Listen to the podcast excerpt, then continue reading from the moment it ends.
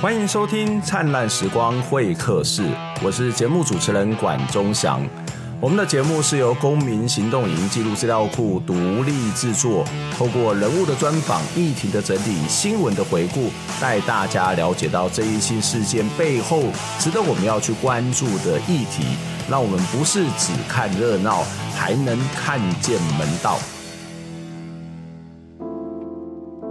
今天的节目很特别，我把两个节目，就是《灿烂时光会客室》跟呃我的民雄朋友们这两个我做的 Podcast 节目来一起联播。所以在今天呢，不管你是听我的民雄朋友们，或者是《灿烂时光会客室》，听完之后，你现在还可以再听另外一边啊，或者是你还没订的话，两边都给它订起来哦。那今天在节目当中跟大家邀请到的是我们的。蔡从龙导演来跟我们谈他的作品《九枪》。蔡导你好，你好。呃，蔡导，我想先跟你聊一下，因为我们这两个节目一起来嘛，好。然后我的民雄朋友们，大家要去聊一些跟民雄有关的事情。呃，当然你在跟你谈民雄有关的事情，也不单单是只有在呃跟民雄这件这个这个区域有关，因为其实里面。呃，你也做了一个跟移工的工作，我们等下会请你来介绍一下月在家。不过，我想一开始想要先请教你是什么时候来到民雄？为什么你会想要在民雄这个地方买房定居呢？呃，其实我是在彰化出生了哈，然后后来在台北工作二十年，然后大概在二零一零年。我在零九一零左右来到民雄，然后会来到民雄，其实原因很简单，就是因为我来中文大学教书，嗯，跟我一样，哦、对对对。然后那时候还算是专案嘛，哈、哦，所以还不算完全定下来，哦。可是大概两年后，就是一零年一一年左右，就是呃，大概就是应该会在中文大学定下来，嗯嗯哦，嗯啊，所以就本来想要租房子，那后，后来就是。觉得说住不如买这样子，因为、嗯、因为那时候的那时候的房价还好，嗯 嗯，所以所以我就在民雄五联村买了一个呃中古屋，对，因为现在民雄起飞了，对对对，对啊，所以那那时候买的时候，那个民雄交道都还没盖好，嗯嗯嗯嗯嗯嗯，对啊，也是有点。运气啦，就是说我虽然手边没有什么钱，但是我在彰化的老房子，因为我妈妈过世以后，嗯、我就把它处理掉了，嗯、所以才有办法去户头期款。嗯嗯，嗯，OK，那搬到这边还习惯啊？搬到这边还习惯？因为呃，我太太是越南裔新住民金红嘛，哦、嗯，阮金红。其实刚开始两年在学校住宿舍的时候，她很不习惯。哦，怎么说？对，像我我是还好，就是说。对我来讲，学校环境没什么。可是对越南人来讲啊，嗯、住在一个学校，校园虽然很漂亮，嗯、然后宿舍也很很方便。嗯哼。可是跟他的原乡的那个感觉差太多了，因为他是在越南农村长大的，嗯嗯，所以他在那个整个规划很很整齐。对，这个这个蛮有趣的、啊。中正大学虽然在一个农村里面，但是一个遗世独立的建筑形态，一个遗世独立的空间。嗯。嗯可是你要想到他们是。农比较偏农业社会，他们人际关系是很紧密的。对，他们出去左邻右舍都随便可以打招呼的。可是你想想看，在我们学校书院根本没有啊。嗯，哎，然后通常老师去上课，然后宿舍只剩师母。对，然后他跟那师母也不熟。对啊，有时候可能有文化差异在嘛。对，生活经验不同，要聊天的话题也会不一样。是啊，哦，而且学校里面其实宿舍还是有某种程度的管制啦。对啊，这管制当然不是说你不可以进来，而是你进来这个这个警卫可能是要关心一下，我觉得可能对这种在像我们如果在那种比较集合式的住住宅，或者是那种公寓住习惯的人，嗯、或是在这种比较传统农村住宅，应该都会不太习惯。刚来的时候，他刚开始嫁来的时候，他跟他是住在彰化市嘛，他离婚以后，他住在一个集合式住宅里面，嗯。哦啊！但是他出去的生活技能都很方便。OK，可是终身还有问题，生活技能不是很方便吗？有有，所以很多老师的午餐、早餐、晚餐都吃全家。对啊，所以他搬到湖泉村以后就如鱼得水。嗯，那边的阿姨啊。都对他很好，把他当女儿一样。嗯、然后有时候有一些农产品会拿来给他吃，嗯，就有点像他在越南的家乡那种感觉。嗯，所以那个人际关系、人际网络也比较密切，互动也比较好。是啊，我会觉得好像他住在湖源村那边比较人道一点。嗯，OK，他住在学校里面太可怜了。那我们应该要从对，对有代表中正大学宿舍跟你们道歉。那倒不用啊，那个就是我我们这个家庭的特殊性嘛。异国家庭你要考虑到另一半的那种感觉。我是在都市长大，我比较没差。嗯嗯嗯，对啊。那那搬到福泉村之后，为什么要成立月在家？嗯、呃，大概一零年在福源村买了那个房子嘛，然后就是月在家大概是二零一七年成立的，嗯。哦，然后主要就是说，其实金红一直有一个梦想，就是说他想要有一个类似越南文化园区的一个东西，嗯、哦，可以推广越南文化、哦、文化园区，然后这个台湾跟越南文化可以多交流，嗯，嗯。因为他一直有一个想法，就是台湾人不够了解越南人，嗯。嗯哦，所以才会产生很多的问题出来。嗯，哎、嗯欸、啊，他认为文化是一个很重要的面向，我很支持啊。嗯，啊，我们当然没有钱去弄个园区啊，嗯，所以我们就租了一个，把自己的租的地方变成一个园区。不是，就我们住的是住的，但是 OK，乐在家其实是个五十年的老房子。嗯，对。哦、那之前是岛国册店的林思涵他租的，嗯哼，然后也是我们介绍的，嗯。然后他退出以后，我们觉得那个空间很可惜，嗯，然后他就觉得说，哎，他可以把历年来买的一些国服啊、文物放在那边，嗯，他做一个小的展示空间这样子，嗯，所以这个就是约在家的开始。然后刚开始就是跟新移民姐妹跟移工一起布置的，嗯嗯，对，嗯，然后基本上如果你问他在做什么，对，我会说他到这四五年来，他慢慢变成一个。新住民的一个海外的娘家，嗯，然后移工的一个假日之家，对。的感觉，我我觉得这还蛮重要的，特别是当我们我们我们其实也都是外地来，所以呃，在一个外地找到一个熟悉的地方，它事实上会在心灵上面或者在身体上面，你都会比较自由，或者会比较舒服。那特别你刚刚谈到有很多的新住民，他可能是从东南亚过来，那在这边人生地不熟。我之前听那个南洋台湾姐妹会的 podcast 啊，就是他最近上的，就是我我听到小娟。他们在讲一个故事，就其中有一个姐妹，她其实也是刚刚来的时候，她每天都在街上做什么呢？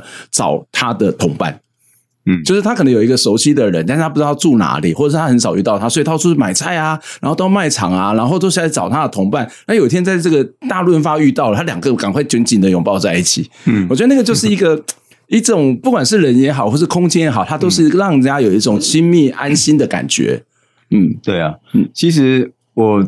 我很强烈的感觉，就是说，对他们来讲，用家乡话、用母语讲话、聊天，嗯哼，然后一起做一些事情，嗯，哦，像像煮东西，或者就是反正就算不做什么，一起坐着聊天，嗯，都是很重要的，对，那种人际活动，这个是我们台湾人比较难理解的。嗯，那乐在家有一点提供了这个空间，嗯哼，所以通常就是呃，可能我每天晚上下班后或者假日的时候，嗯。那边就会有很多姐妹或者义工那边，yeah, 尤其是义工朋友这几年很多，嗯，因为台湾的义工越来越多了，嗯，是。讲到乐在家，其实呃，蔡导在过去的作品当中，其实很多都是跟比较争议性的啦，例如说可能比较政治性的一个影片是郑南榕谈郑南榕的这个故事，那个没有人知道啊，没有人知道，没有人知道是我拍的。好，没关系，我跟你大家讲，这蔡从龙拍过郑南榕的影片，大家有机会要找来，YouTube 上面有嘛，对不对？郑南榕基金会的，对对对，他们的对 算版权的。所以，我算是你少数的知音啊，知道你拍过这一部片子。那还有包括像死刑的问题啊，那这也很多，或是包括邮政这种环境污染的问题，或是劳工的问题。那当然，另外一个系列就是跟移民有关。好，所以你曾经过去拍的《移民三部曲》，或者是阮经宏导演，他事实上也拍过有关于外籍婚姻或者是移工的这些故事啊。我我想要请教你是是为什么开始关心这个移工的移工移民的问题？是因为跟呃阮经宏导演认识之后吗？还是你本来就很关心这个问题啊？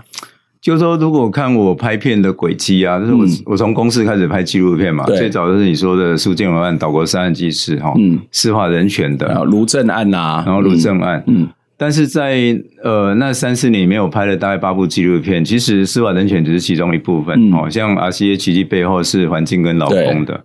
那大概在零二年、零三年的时候，我注意到那个新移民的议题，嗯，哦，越来越火热。二零零二年的时候，对，大.大概其实大概零一零二年就注意到了。然后那时候，其实我查资料，越南新越南新住民，哦，嗯，每年以一万人的速度嫁来台湾，嗯嗯嗯，哦，在在如果在现在来讲，是觉得有点，我会觉得有点不可思议。在当时我也都吓了一跳，这样，哈，就我们每年都会。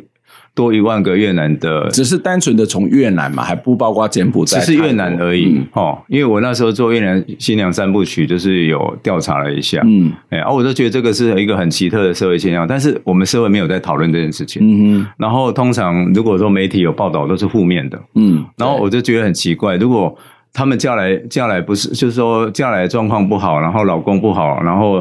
越南人也不好的话，那你为什么要每每年一万人嫁来这边？嗯，我这个这是很矛盾的现象。嗯，所以我才就是想要用透过纪录片去了解。其实我当时零二年、零三年的时候，我对新住民议题完全不了解。嗯，我身边没有任何新住民。嗯嗯，哎呀，所以我是有点就是以一个记者边边拍边认识。对，就是说记者探索一个新题目的状态在做那件事。然后那时候是移民信仰三部曲嘛，在零三年就连续出了三部，然后很超。但是在那一年里面，对我我对新住民的议题就有一个比较比较跳跃式的了解，本来是不太清楚。嗯，然后很多人都以为我说我是跟金红正式在拍，开始拍新住民，但不是啊。我零三年就在拍，我根本不认识他。嗯，我是在零八年才认识金红的。OK，对啊，哦，嗯。所以拍新住民的故事，让你看到了一些新住民在台湾生活里面的有什么样的问题呢？那这个问题从过去跟现在比较有什么不同吗？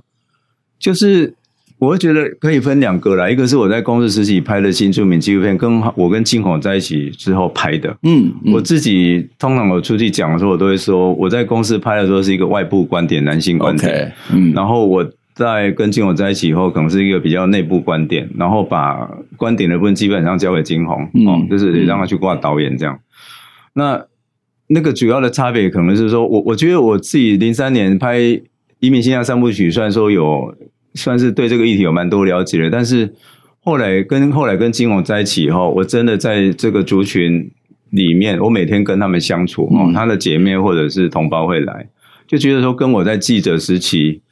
呃，接触他们了解，好像真的有一些东西就是一个刻板印象，然后或者是说我真的了解还不够深入。嗯、即使你觉得已经对他很熟，但是其实是不深入的嘛。对，我，我可能比一般台湾人了解。对、嗯，就说以当时我作为呃移民信仰三移民信仰三部曲的导演来说，比比人家了解。那但是我觉得好像其实还是有限的，而且基本上也就是在帮他们代言吧。哦，可是到。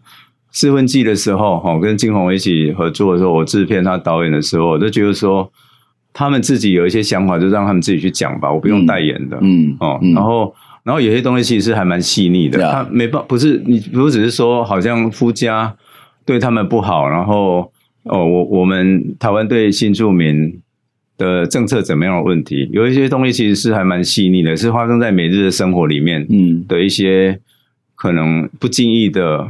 压迫，然后它可能就会带来一些误解跟冲突，而且那样的一个不经意的这种互动，我们所谓的局外人他未必能够感受得到。对啊，然后最最基本的就是，因为我因为在家常会有他们的朋友来聚餐嘛，同胞来聚餐，然后我当然也会一起在那边吃。嗯，那常会听到他们讲到一些生活上或工作上的问题哦，比如说义工朋友就会讲到说，比如他们工厂的老板啊，就是。小气到说，连那个里面的 WiFi 都要另外收钱，Wi WiFi 另外收钱。对啊，这个不是在十年前的台湾的咖啡馆才会发生的事吗？对啊，没有，他在工厂里面宿舍都还要另外收钱。Okay, 然后东西，哦、呃，手机掉了以后，是第一个先冲到义工的宿舍去找，说是不是你拿了这样子。哇，这个很不幸，就是讲了这种，嗯、你就你你说很大事也不是，但是。嗯你就会听到说他们在讲这件事情的那种那种不满哦，对，嗯、还有就是有一个住在我们那边很久的一个义工阿健，他就他就一直很不平衡。他在民雄工会去工作，然后在过年发红包的时候，他就会看到说老板会给台湾人红包，但是其实他们是没有的、嗯、哦。哎啊，然后他已经做了三年以上了，嗯，哎，他不是一个菜鸟，嗯，哎啊，我都觉得 我那时候听了觉得说，你要做也做的漂亮一点嘛，你不要你要。你不给一个红包，你就不要让他看到嘛。嗯，嗯，我都不太理解，说我们台湾的朋友是是是怎么看这件事情。嗯嗯，哎呀啊，反正在那个跟他们吃饭的过程里面，我一方面我我会听到这些。哦，我在拍公司拍纪录片的时候，没办法听到一些小的东西，但是它就是很具体的例子，嗯嗯、就是说我们到底有没有歧视这件事情，就是不不攻自破。嗯，然后然后还有一个就是说我每天在跟他们吃饭的时候，他们都在讲越南话，嗯、啊，有时候我是透过金网去了解什么事而已。所以我同时也在体验一个文化差异跟文化少数的感觉，嗯嗯，哎，我觉得我每天都在出国的感觉。这个文化差异的这种感觉哦，我之前有在世新的时候，我们开过一堂课，叫做呃文化实习，嗯，然后我们就会让学生到不同的文化团体去实习，去待了大概一个一百二十八小时，甚至更长的时间。嗯，然后有一个同学哦，他去同志咨询热线。就是到一个同志团体去，大概实习很长的一段时间，然后我们在过程当中会请他回来跟我们讨论嘛。那他他就会突然间讲说：“哎，老师，我我到那个同志团体哦，然后呃去几天，我就觉得我被歧视了，我就感受到歧视了哦。嗯”我说：“怎么样啊？是怎样？他们歧视你？他到底对你做了什么？”他说：“没有没有，因为他们。”在里面都是讲一些同志会讲的东西，嗯，然后他们的生活模式跟我不一样，因为我是一个异性恋。那我看到同性友在那边那个环境当中，我觉得哇，那个压迫感很大。他可能不是真正的歧视，可是那个在心理的状态，那个环境的状态，就会让他感觉到有点格格不入。嗯，所以呃，有时候他不见得是真的要去排斥你，或者是觉得要隔离你，但是我要去考虑到那个不同者、不同的这个对象的一种心理的状态嘛。对啊，你讲的这个例子就是类似我的感觉嘛，嗯、就是说很多台湾人、台湾丈夫哈会怀疑老婆跟同乡来讲越南话是在骂他，哦，自己会想那个啊，OK 啊啊啊，自己会脑补进来，然后我就会想说，我在那个他们在吃饭聊天，全部都在讲越南话嘛，嗯、我听不太懂，我有时候也会。就觉得说，哎、欸，我太太是不是在讲我这样？嗯嗯、欸，我就觉得自然会有放弃。但是有时候是心里有，但有时候就好像在讲我，问我太太说，哦，嗯、我太太又说不是，她在讲什么这样子？就就对啊。所以，所以那个感觉，那种怀疑、怀疑的感觉，或者说被孤立的感觉，嗯、我只是一个吃饭场的这种感觉，我就会想到说，整个新住民或移工的族群，他在台湾哦，两千三百万的比例，不管怎样，他们虽然人很多，他们是一个小小比例，他在整个台湾的那个。整个大族群的相对来讲，那他们应该也觉得很孤立，或者很怀疑他们的到底是怎样？嗯，哎，就是对我，彼此会怀疑啦，常常会有一些彼此怀疑、彼此的不信任。对，因为这个彼此的怀疑、不信任，或者是某种的恐慌，是来自于我们的无知。无知不是你很笨的无知，是我们对对方是不了解，还有我们的没有自信。对，OK，这也是一个问题。我们常常没有自信，也会这样。嗯嗯嗯，对，所以这其实就是你在越在家，在这样一个空间里面。其实虽然感觉是在提供一个空间给这些呃新住民或是移工，他们有一个可以休憩或者好像回到自己的母国的那种感受，嗯，可是，在那个过程当中，你自己也学习到非常的多的东西。对啊，就好像我们做研究或做记者，嗯，我做纪录片，我要去做田野调查，没有？我觉得我每天都在做田野调查，没错。但我不是故意的，嗯，我不得不，因为我就生跟生活在他们的社个社群里面，嗯，然后也因为这样有一些感受，可能就比一般台湾人来的比较深吧，嗯嗯嗯。我我们接下来想要再谈谈你的这个新的作品《九枪》哦，那《九枪》当然是在讲这个呃，当时的有一位几年前的逃逸外劳、逃跑逃跑外劳阮国飞的故事哦，可不可以先请你跟我们谈稍微谈一下这个阮国飞当时呃发生了什么事情？你刚刚听到阮国飞的故事的时候，你自己的心情的感受是什么？特别是你长期的拍了很多跟移工移民有关的故事，甚至也常常跟这些移工移民在一起。嗯，对，应该你也知道，就是我们一二年拍了《四分季》嘛，然后一六年有拍《再见可爱陌生人》。对，那基本上就在讲呃非法移工的故事，嗯、只是那个基本上是在农业。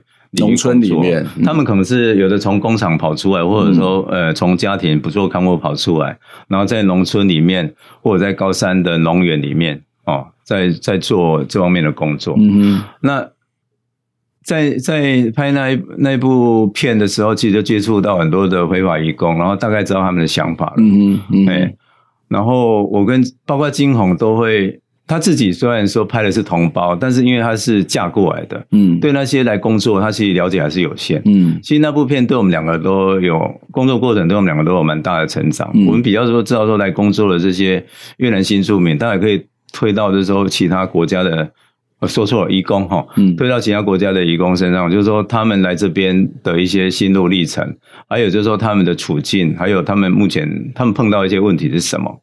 那基本上非法移工的话，我我在拍《再见可爱陌生人》的时候，我们就有一个大概的一个观点，就是说有一个很大的问题，就是说他们被收的太高额的中介费，嗯、而且是非法的中介费，嗯、哦，大概十十五万到二十万台币，很多、嗯、哦，尤其是越南。那一个就是说，他们不能不能自由转换雇主。因为跟台湾人非常大不一样，台湾人如果不喜欢这个老板，还是怎样可以换老板？就可以自由换老板。就是我早上去上班，我下午觉得不不不舒服，或者是不习惯，或者是被欺负了，我可能随时又走。但是不会有人说逃跑台湾人、逃跑大学生的 这样一个说法来来称呼这一群人嘛？对啊，而且非法移工这个非法这个。标签真的太沉重了，嗯嗯嗯，因为如果说对法律有点了解的话，就是知道说他们那个所谓非法是违反了行政法，嗯，他们没有合法的工作证，嗯哼，哦，啊，那个性质其实类似说我闯红灯，哦，嗯，然后那样的行政法的性质而已。嗯，但你闯红灯，你顶多只会被罚款嘛，嗯，你不会被警察当街去缉捕，像抓通缉犯一样压在地上嘛，嗯。对，嗯，所以所以我会觉得这个部分，就一方面台湾社会对这个部分的了解真的是太有限，然后那个标签造成了一个误解，然后我们的执法单位也把这些人当作是通缉犯一样，嗯，我觉得整体来讲都是蛮怪异的，嗯，然后我觉得阮国威事件就是一个这个就是我刚刚讲的社会官方这样整个累积下来一个爆发出来的一个东西，嗯，哎，就是说它很极端。嗯，但是其实如果前面没有那个脉络，不会产生这样的事件。嗯，你你所谓的没有脉络，是因为我们在法律上面可能对这些人就是一个比较不友善，或者在社会当中看到这个人他啊、呃、自己跑走了，他对工作上面觉得不满意，或者是被不舒服的状况他跑走，这个就是前面的累积。对啊，因为你光讲，你你想想看哦，目前非法外劳还是主要的一个用词哦。嗯。对，就好像外籍新娘当年就是一个主要用词一样，但我们后来都知道，他根本你一直讲外籍是不对的。那三年以上以后，他们就是台湾人了。嗯，然后他不可能永远是新娘。然后夏小娟老师说，他们早就是老娘，早就是老娘。对对啊 啊，所以非法移工也是一个非法外劳，这个东西也是一个问题。嗯、外劳本身就有。就跟移工比起来，那个就相对有一些嗯负面的意涵在里面了。嗯，那非法的话，就像我讲，它是 over 的。嗯，因为非法的范围太大了。嗯，你杀人放火也是非法。嗯，但是他们不是，他们就是像闯红灯一样，他们就是呃离开原来的雇主家庭或者工厂，嗯，他们不想做那份工作而已。不过现在很多人改称叫做逃逸外劳，有比较好吗？逃逸外劳是后来的一种说法，然后其实跟非法外劳比较没有比较好啊。逃跑外劳、逃逸外劳，你为什么要跑？嗯，你就是有问题嘛，嗯，不然你干嘛要跑？嗯，对啊，嗯，那其实移民署的署长哈，之前那一任我忘他名字了，他有他自己有提一个说法叫失联移工嘛，呀，对，他叫移民署的下属，你们要讲失联移工，因为他已经意识到逃跑跟非法是不合理的，嗯哼，哦，可是这个东西并没有推出去啊，嗯，对啊，整体台湾社会或者一般来讲媒体报道都还是讲非法外劳为主啊，嗯，或者逃跑外劳啊，嗯。对啊，OK，知道了这个故事，然后长期你感受到这些移工所遭受到的，不管是在法律上面或者社会上面的某种的不平等的这种待遇或者是歧视，可是这样的一个感受要拍成阮国飞这部片子的原因是什么？就是你也可以持续感受就好，可是为什么要把它拍成形成一部纪录片呢？呃。就是你刚刚前面有问到说，我我刚听到阮国威事件的时候的感觉是怎样嘛？嗯、我我记得那时候也是在岳在家吃饭，嗯，然后就是看到这个新闻，对，然后我那时候知道的是说啊，因为他是逃跑外劳，嗯，然后他就是警察抓他开了九枪，嗯，哦，然后我当时第一个感觉就是说，因为我已经知道逃跑外劳的脉络了嘛，哦，嗯、就是说他的那个标签的不合理性。然后还有他们为什么跑，我都知道。我比一般台湾人多知道很多逃跑外劳的脉络跟跟原因。嗯，所以当我知道说这个警察开了九枪，然后几乎是当场死亡之后，嗯，我一个最大的感觉就是说，你为什么要开九枪？嗯，你抓他就算了，你你为什么要开到九枪把他打死？嗯，我完全没办法理解这件事情。嗯哼，对啊，啊，这个是第一个很大的一个好奇心，因为我我想要搞清楚你为什么要开九枪。嗯，哦。而且我是学法律的，就是对。就是说这个一定有后面一定有一些原因嘛，嗯，然后所以这可以算是一个开始吧，然后慢慢就是有在关注，然后收集资料，嗯、然后其实当时的公司的独立特派员或者金周刊哈，有些媒体都有在 follow 这个事情，嗯，嗯。啊，所以就有多知道了一些，嗯，但基本上还是没办法回答我的问题，嗯，哦，因为后来讲法就是说，因为他有拒捕，对，哦，然后他要叫抢警车，嗯，哦。啊，所以就就就开就是开枪这样子，嗯、听起来好像还好。嗯、所以后来其实有两派对立嘛，就是挺警察的跟挺义工的。对，哦，就是说，哎，反正他拒捕啊，在在美国早就打死了、啊。嗯，哦，然后挺义工的挺义工就是说，不管怎样，你都就是说你不能就是他还是要经过审判嘛。嗯哼，对不对？那除非他就是状况很那个，可是从。监视器从当时那个救护车上的的监视器、密录器，已经看不出来到底有什么样的冲突过程。嗯，嗯哦，因为看到的时候他就坐在车旁边。嗯嗯，哎呀，嗯，啊，反正对我来讲一直是个谜。对，哦，然后大概一直到呃，但是我我就觉得，我就决定说这个事件我想要多了解，所以我就开始呃，跟公司的摄影记者张志龙有一段时间，就是、嗯、就是说他。因为他还，他们还是有在 follow，嗯哼。哦，然后譬如短国的父亲有来，对、哦，我都就是都有在关注这件事情，嗯、然后，然后我就觉得说，哎，我们有没有可能就是来做个纪录片？嗯、哦，那张志龙也有、嗯、也有那个意愿，因为他觉得这个事情他也想要继续关注。嗯，啊，我在其实我基本上做这么大的工作，我除非说真的有余力，我不见得会想要。在做纪录片，因为我现在的主业其实是教书，嗯，做纪录片其实变我的副业。对，教书其实也蛮累的。对啊，所以所以为什么我的产量，我之前可能就是三四年八部，嗯、我我现在大概几年才一部，嗯嗯，就是因为教书是指主业嘛，嗯嗯嗯，对啊，所以所以就是，除非说我有伙伴，嗯，他愿意投入，而且而且基本上这个事情大部分在北部呀。所以，其实张志龙的一个家愿意一起合作，他其实是第第二个起点，呀、嗯，哦，就是我我开始能够累积一些，所以，所以我们可以看到有一些契机出现了，然后再加上你自己的关怀，然后你还有一个要去追求一个所谓的当时到底发生什么样的状况。我我们先休息一下，我们再回过来谈，在这部电影当中，这部纪念片里面，它事实上呈现了当时这个警察的。这个所谓的密录的情况，然后也把这个画面蛮清楚的公开给大家看哦。哦，我们先休息一下，待会再回过头来讨论。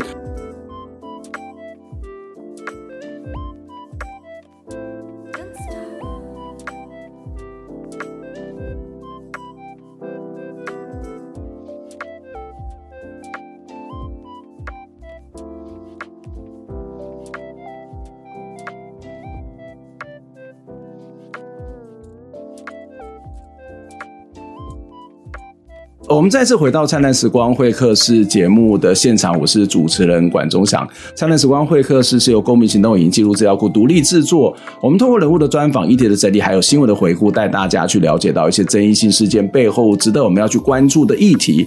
那我们在看这些事件的时候，不是只有看热闹，还能够看门道。我们有 YouTube 频道，有 Podcast 频道，欢迎大家能够订阅、收听、收看。我们当然期待你可以透过捐款的方式来支持我们，因为你的每一笔捐。款都是让我们可以持续走下去的动力。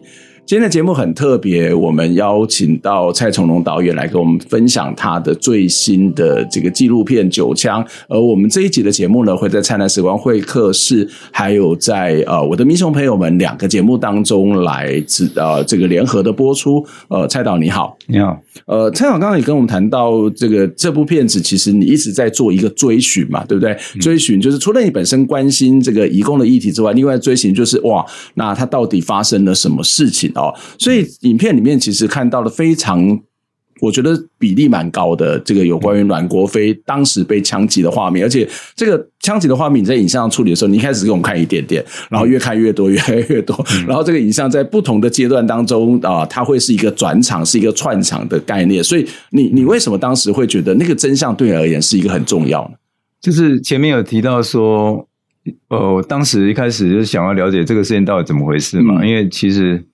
真的，情理上很这很奇怪，嗯，嗯，然后还有就是说，呃，也有公司的朋友愿意一起来来做，所以就跟国议会提了一个案子，嗯哼，然后等于拿到第一桶金之后呢，我就开始认真要看要怎么做这个东西，但其实很困难，嗯，因为当时阮国威的影像就只有电视新闻上面那个一点点，对，哦，就是他在救护车旁，他在警车旁边的画面，嗯，然后我其实曾经想要就是。我我当时的提案其实是不止阮国威，还有黄文团。嗯，黄文团也许后面有机会再谈。嗯，是是两个失联义工的，对，是另外一个义工的故事啦。对对对，嗯、但是在酒汤里面也有带到。对，然后、嗯、然后阮国威这个部分就是说，因为没办法知道到底发生什么事情，所以我本来是有点想要在那个枪击的过程是用戏剧重演的方式。嗯哼，我想要用阮国威的第一人称的视角，然后去去去重重建，就是说当时到底。就就我所知道资料去重建，就是说当时他被开枪的过程。对，哎然后也写到也写到国议会企划组里面去，嗯嗯，然后也然后开始也做一些其他的采访相关的采访。可是其实会觉得说这个戏剧重演部分还蛮困难，我其实是有点心虚，因为毕竟纪录片还是要有一个真实的基础跟真实有连结，而且其实你也可能也不知道当时真正发生什么事情嘛。对，就是说那个部分会变得非常主观。对，哦，戏剧重演的部分就是有点。有点就是不得已，但是我没有到很有信心。嗯嗯。然后到后来就是在一个偶然机会里面，我就是拿到呃那时候警察陈忠文身上的密录器。嗯哼。哦，然后大概有三十几分钟。嗯。哎，我就把它从头到尾看了一遍。嗯。我才发现说，哦，真正的事件的过程跟我想象的差太多了。嗯。哎，我根本没有没有办法，我我当时根本就是。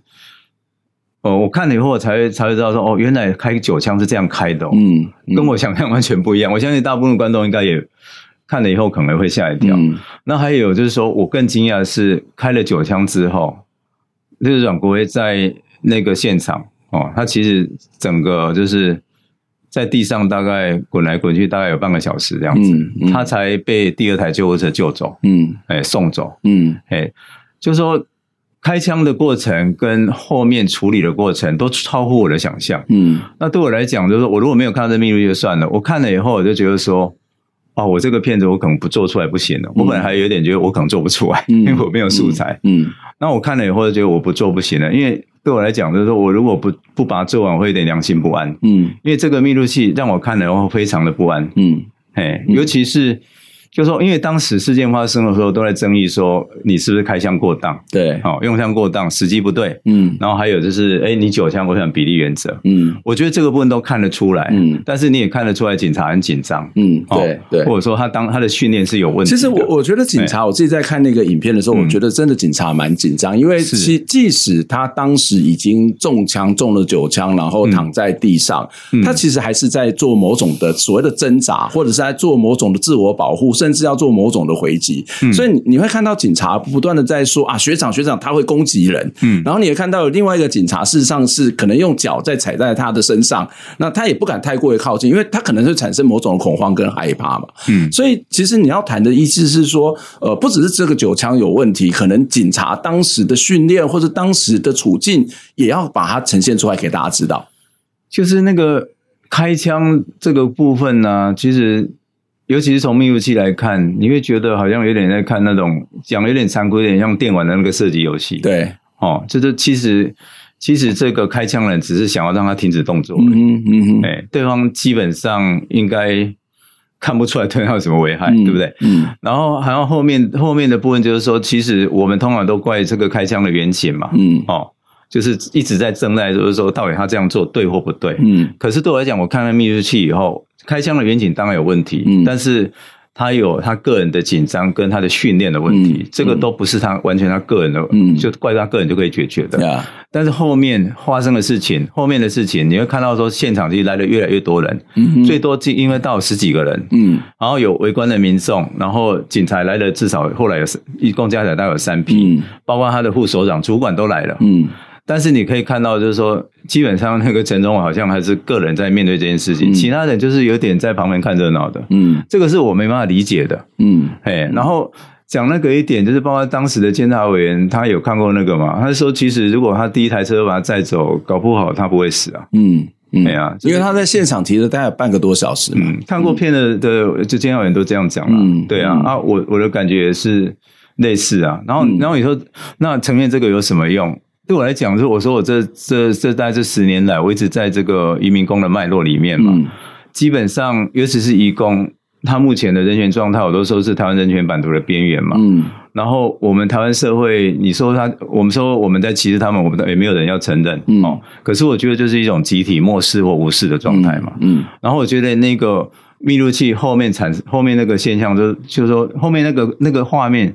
会让我觉得好像象征台湾社会的一个集体社会的一种心理。嗯，我们对移工就是呃很很漠视，然后很恐惧。嗯、你的意思是说，旁边一堆人都到现场，但是其实也没有实际上面做什么，是一种所谓的漠视恐啊、呃，这种所谓的啊、呃，根本就不想理会的一种象征。对，因为我的团队当时也都有。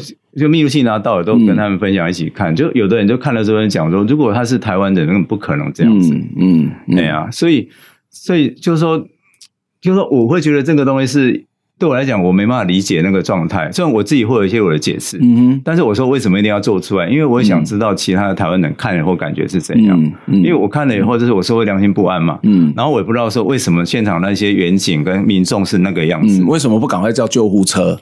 我我看的时候是有这样的一个疑惑。啊，救护车他们一定会说有啊，就是第一台送了那个鼻子受伤的民防手了，对对对，然后第二台还没来啊。嗯嗯嗯，哎，啊，但是这又回到说，你为什么第一台不在？嗯，哎，啊，对啊，那时候他们有危，他有危险，那他为什么危险？不 过不过，这个用枪的问题也是一个在台湾社会经常讨论了，包括前一阵子的这个台南的杀警案，其实也在讨论这样一件事情。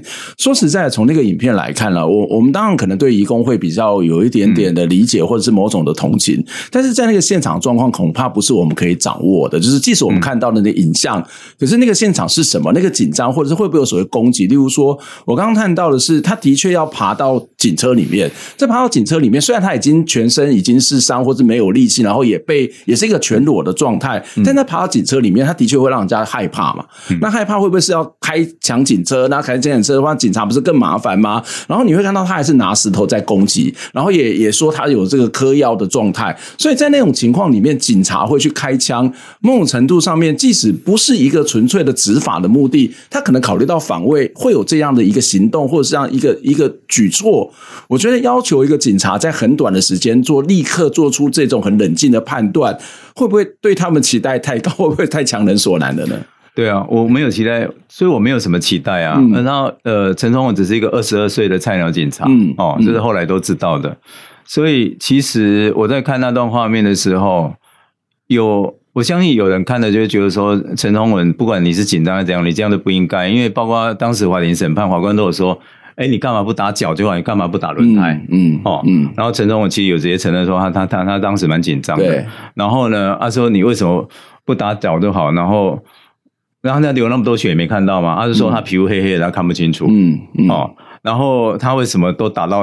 打到那个上半身哦，嗯、因为他自己以为说他打到屁股，可是其实很多都集中在背部。嗯，对，都在打背部。对，然后访问监察委员的话，我没有放在九枪里面。监察委员有时候其实有去调过他的射击资料、嗯、射击成绩，他射击成绩很烂。嗯嗯，对啊，嗯啊。这个当然是讲起来可能对他都不是很好的事情，可是这个都是事实啊。嗯，啊，他是设计生意不好，但是他还是出来当警察了。嗯，对啊，那这个都会，这刚讲的原因都造成说，就是我们看到这个后果嘛。嗯，哎，啊，可是我也知道说，你光怪那个警察是没有用的，所以，所以我讲的这种都比较是说那个后面的部分，我不太想要去争执说用枪过当，嗯，或者违反比例原则这件事，因为这个在。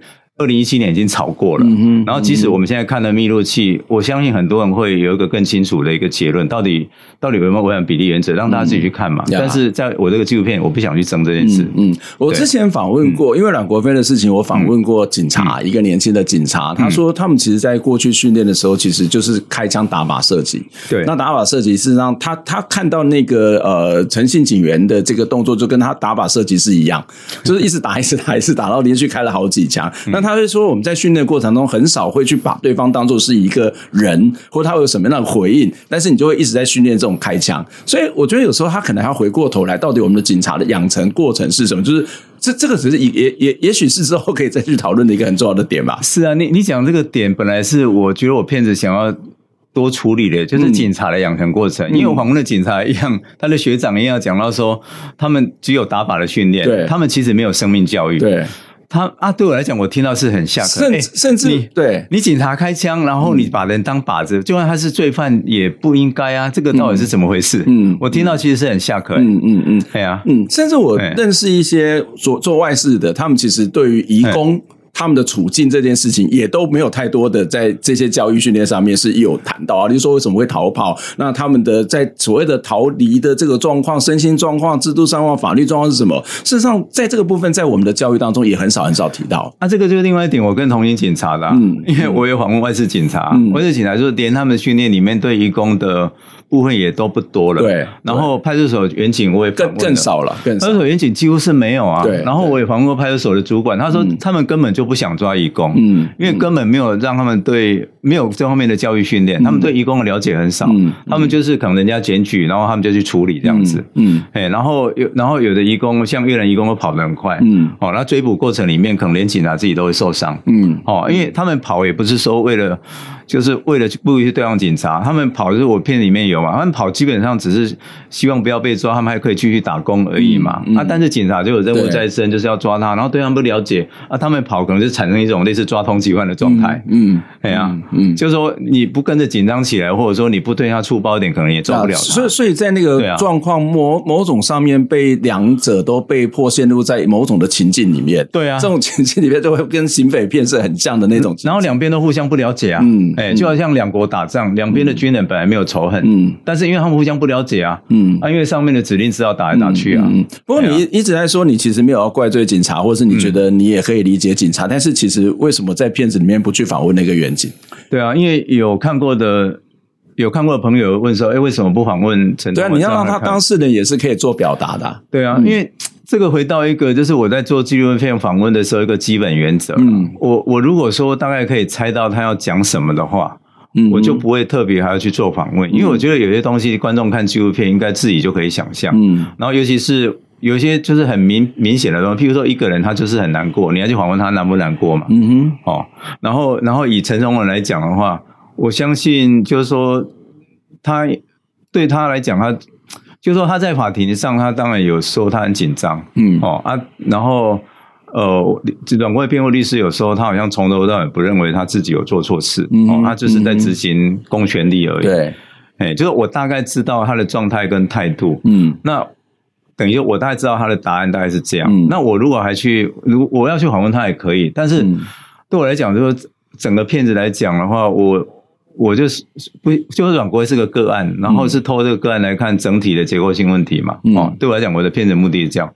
那我这个片子有一定的比例已经就是在九就是阮国维身上了。嗯，那如果说我不要去寻找代罪羔羊的话，嗯，那我还要去访问那个陈崇文嘛？因为对我来讲，访问陈崇文不难，就是说我大概知道他在哪里。然后后来调到南部的一个派出所，他如果。他拒绝访问的可能性很高，但是我我如果要的话，我就赌他也可以，嗯，就像赌当年是呃那个苏建安的检察官一样，嗯、然后可能满足我某种英雄的欲望这样子。我觉得不可以这样赌，对对对，他也是蛮无辜的，对对，对，他跟苏建安检检察官是不一样的。对对，你你马上就觉得说不应该这样，嗯、因为检察官他们是有有权利的，有权利的，他们可以把我怎样，嗯、但是陈崇文没办法把我怎样，嗯，嗯。所以对我来讲，要访问陈崇文要很小心，嗯嗯嗯，真的有非常必要的理由，不然我觉得去访问他，他只只是更被聚焦，更被变得代罪羔羊而已。嗯、但我不想这样啊。嗯，嗯，对在这部片子里面，其实不是只有谈阮国飞的故事。嗯，你刚刚谈到黄文团，说里面还有很多很多这个移工的故事哦。这些移工的故事跟阮国飞有什么样的共同点吗？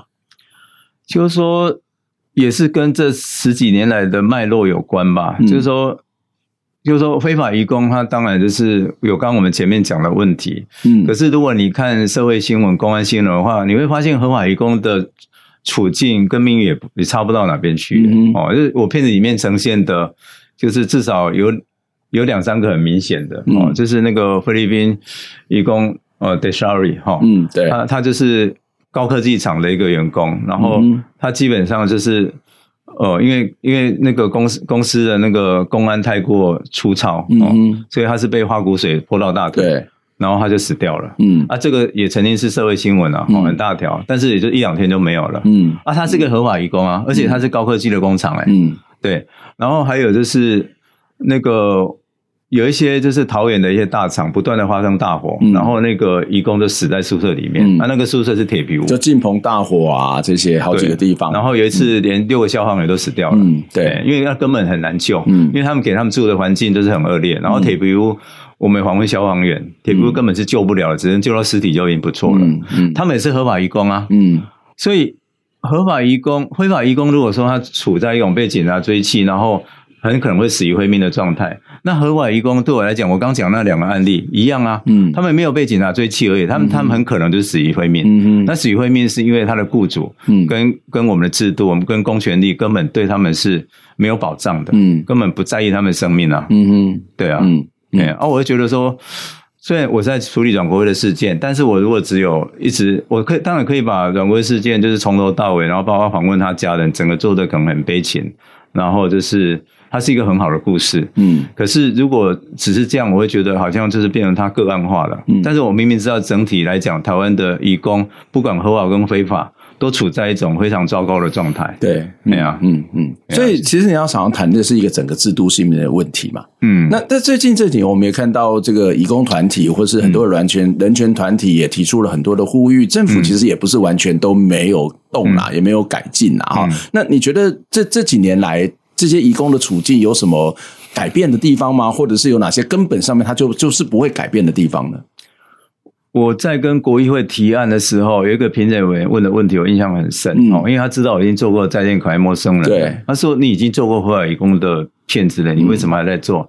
难道台湾的状况都没有改变吗？嗯嗯，哎，我当时的第一反应就是说，对啊，就是因为没有改变，我才要继续做啊，就很抱歉没有改变。哦，啊，你你跟你等于是在问我类似的问题。嗯，如果说呃我们在做私文季可爱陌生人之后。情况有改变的话，其实不用再做嘛。嗯，那但是你可以看到，就是说，在我的片子里面，除了零五年那个高捷太劳暴动，嗯，那个是十几年前的事以外，嗯，我的片子的一些案例都是一零年之后到现在的，嗯，也就是说，这十年来，不管是马英九政府执政，或蔡英文政政府执政，嗯，合法跟非法移工，他们基本上他们的人权状态就是很。很边缘或被压迫，嗯，然后他们生命就是随时处在一个很糟糕的状态里面，嗯，哦，就是很危险的状态里面，哈、哦。然后这个问题就是说，你当然可以说，台湾的劳工好像也好不到哪边去啊，嗯，哦，但是台湾的劳工状态，就是说在公安的部分，哦，或者说在呃劳动权益不一样有受到剥削，嗯，那我必须说，为什么移工的问题？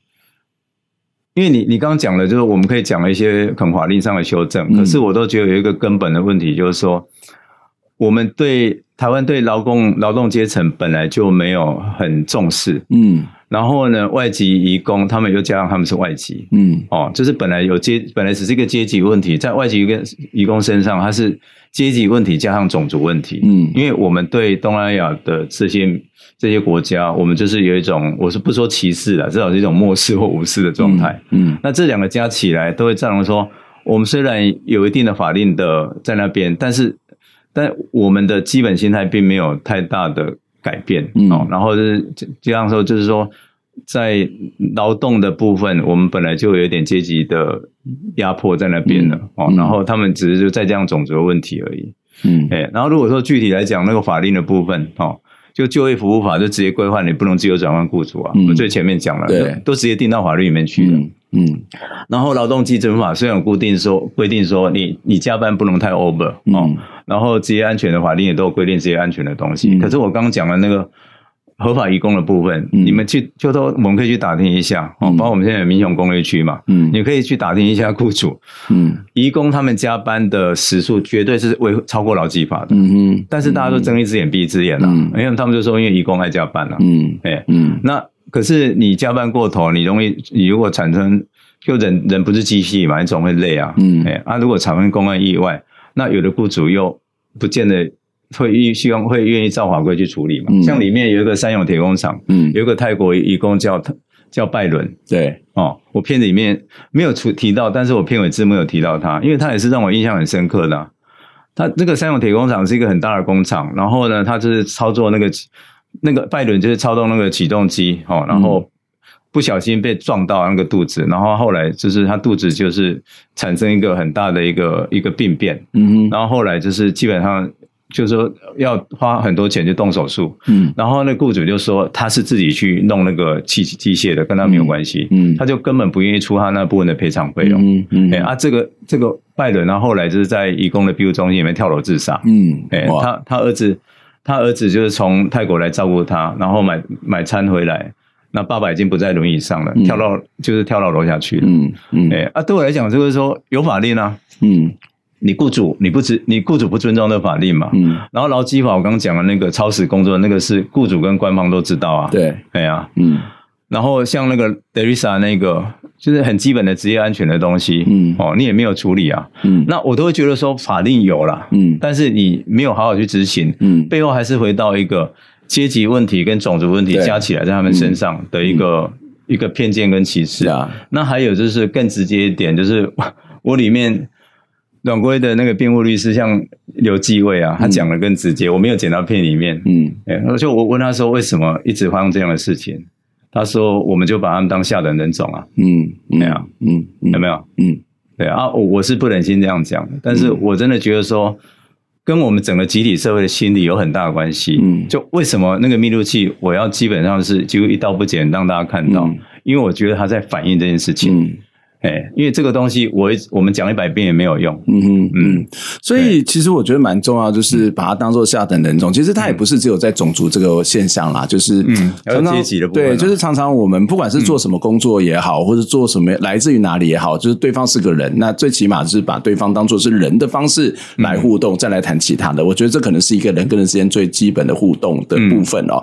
那呃，蔡导在这部片子里面，《九枪》这部片子里面，事实上最后的片尾曲是由阮国飞写的词，可以跟我讲一下为什么阮国飞会有写词这件事情？那为什么要放这段音乐呢？